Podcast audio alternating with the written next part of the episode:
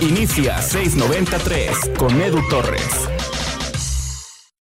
Se va a disputar una edición más del Clásico Nacional.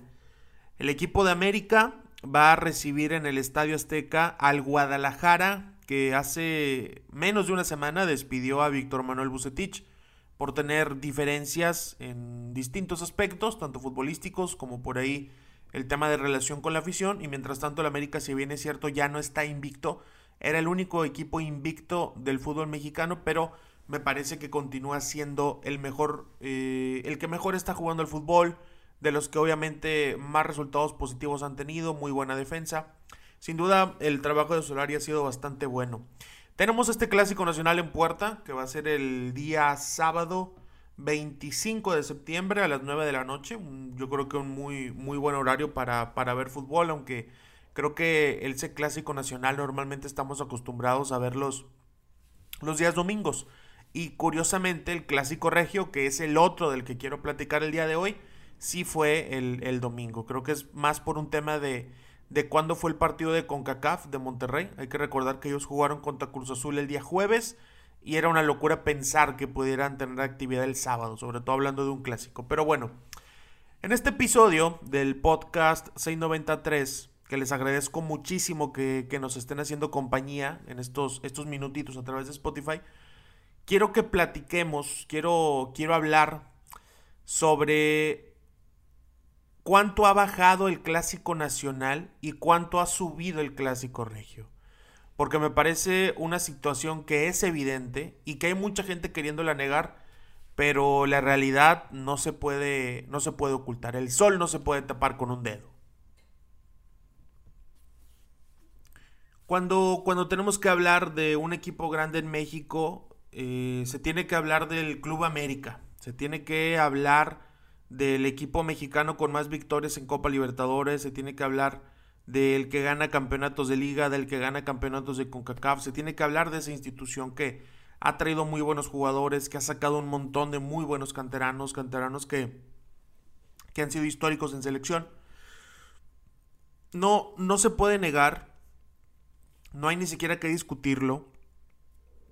Sería tonto si alguien dice lo contrario cuando se mencione que América es el único equipo grande del fútbol mexicano. Después hubo muchísimo tiempo en que el fútbol estaba demasiado centralizado y se hablaba mucho de Pumas, que tuvo su buena época, se hablaba mucho de Cruz Azul, que obviamente tuvo una grandísima época, y se hablaba mucho del Guadalajara, que llegó a ser el, campeonísimo.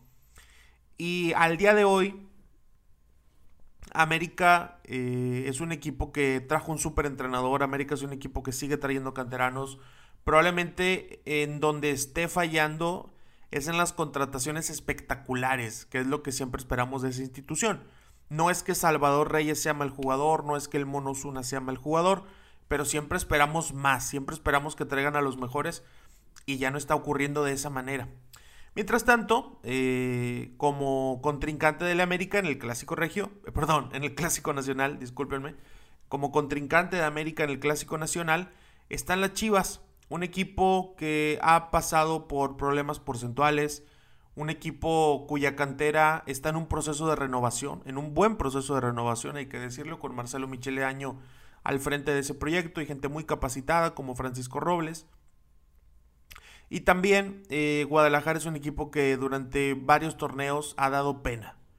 Durante varios torneos ha arrastrado su historia durante varios torneos. Parece que todos le pican los ojos al equipo vendiéndole jugadores carísimos y que, que parece que toman decisiones de contratar y correr entrenadores con las patas. Lo contrato porque en algún momento fue muy bueno y lo corro porque ahorita es muy malo. Y parece que fuera de eso no hay tanta planeación. El equipo de Chivas es cierto que ganó un campeonato en el 2017 también es cierto que el América el último que ganó fue en el 2018 frente al Cruz Azul. Y si nos ponemos ahorita a hablar de estos últimos años, obviamente no han tenido tantos títulos. Es, es algo evidente y los datos ahí están. Pero Guadalajara sobre todo ha sido decepción tras decepción.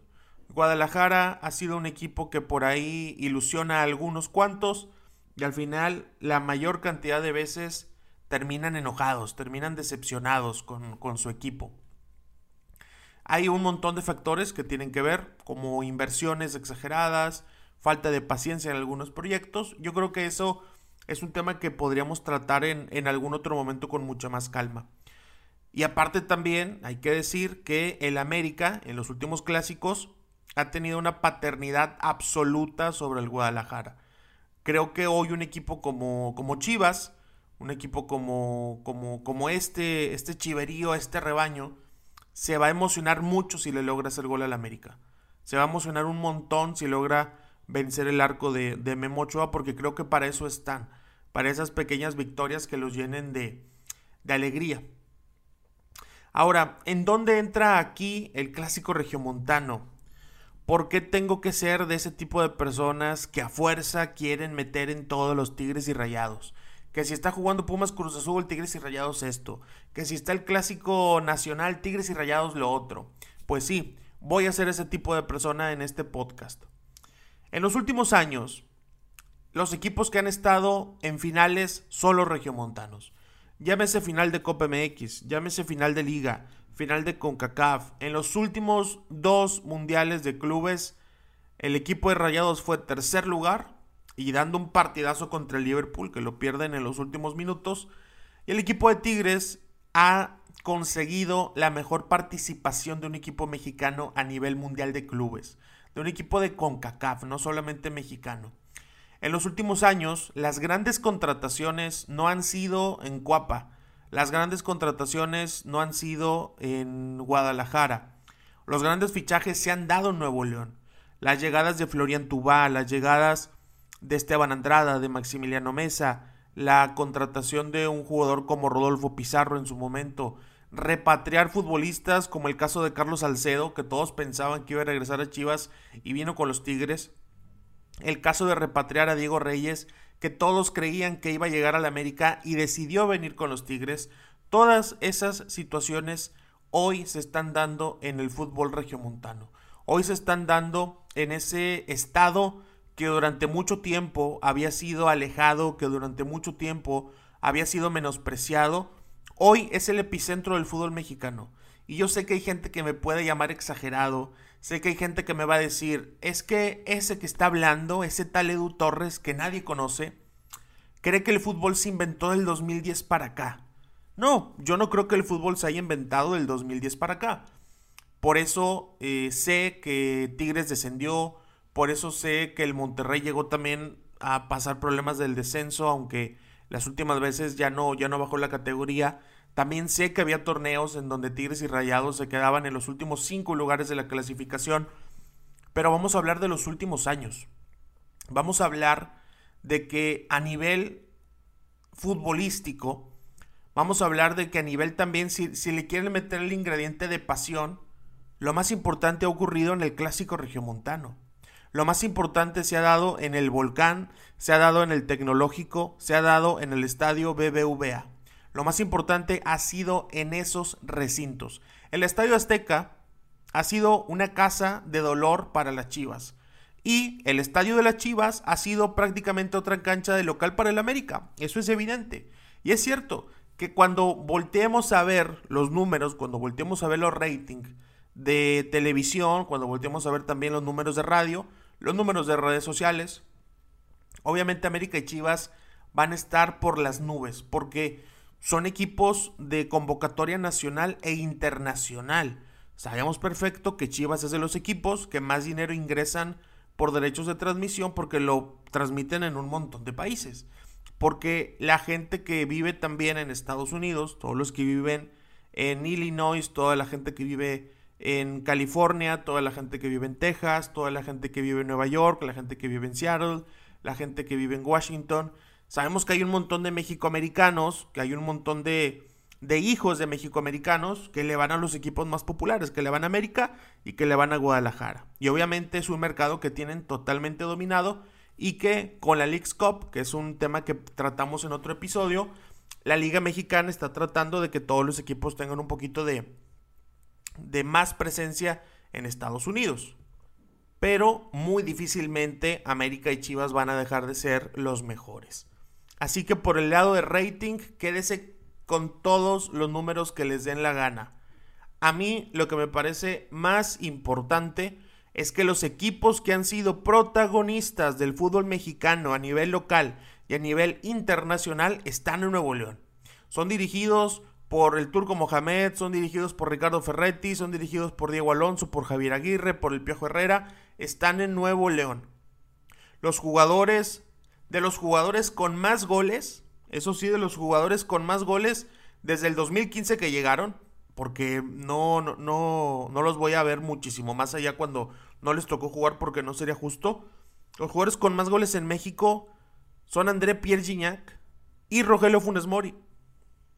El goleador en activo más importante o más grande, por así decirlo, con más cantidad de goles, es Oribe Peralta, en activo del fútbol mexicano.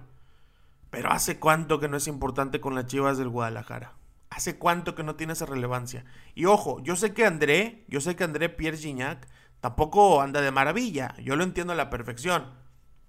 Y de hecho tenemos un episodio del podcast donde hablamos de eso, del, de la decadencia por la que está pasando André Pierre Gignac y de, decir que ojalá logre salir de eso, de ese pésimo momento. Pero mejor que Oribe Peralta sí está. ¿Mm? Mejor que Oribe Peralta sí está. Y de Funes Mori, el mismo caso. Tampoco es que sea una maravilla, tampoco es que sea la solución de la selección mexicana, pero sí está mejor que Oribe, que es el máximo goleador en activo del fútbol mexicano. Hay que darse cuenta, y no es tan complicado, y solamente hay que voltear a ver los hechos, hay que ver las cosas reales. El epicentro del fútbol mexicano ha estado en Nuevo León en los últimos años donde más dinero se está moviendo, donde más gente va a los estadios, en donde más pasión se está viviendo y donde tenemos a los protagonistas de la liga, en donde tenemos a Nahuel Guzmán, en donde tenemos a Rafael Carioca, donde tenemos a Gignac, donde llegó un campeón del mundo como Florian Tubá. Esos fichajes que durante mucho tiempo parecía que solo los podía hacer el América, hoy están llegando a Nuevo León. El Clásico Nacional es una fiesta, es una fiesta que eh, recordaremos perfecto, en Televisa, antes de los partidos, te ponían que a Loco Valdés y te ponían que Rafael Inclán y te ponían ahí a hacer un episodio de una telenovela para atraer a más gente. Tú te vistes de América, tú te vistes de Chivas y Jacqueline Brancamontes esto y aquel actor aquello. Era una auténtica fiesta. Una fiesta. Una auténtica, auténtica fiesta clásico nacional. Y así nos lo querían hacer ver porque así lo era, era su realidad. Pero el día de hoy, la fiesta económica, la fiesta de rendimiento, la fiesta de resultados y la fiesta de representar de la mejor manera al fútbol mexicano, viste de amarillo y azul, y viste de azul y blanco.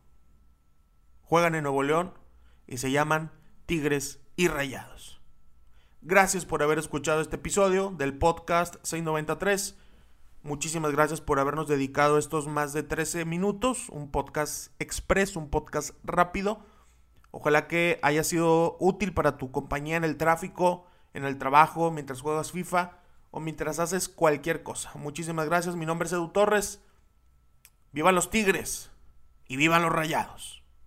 Gracias por escuchar este episodio. No olvides compartirlo en tus redes sociales.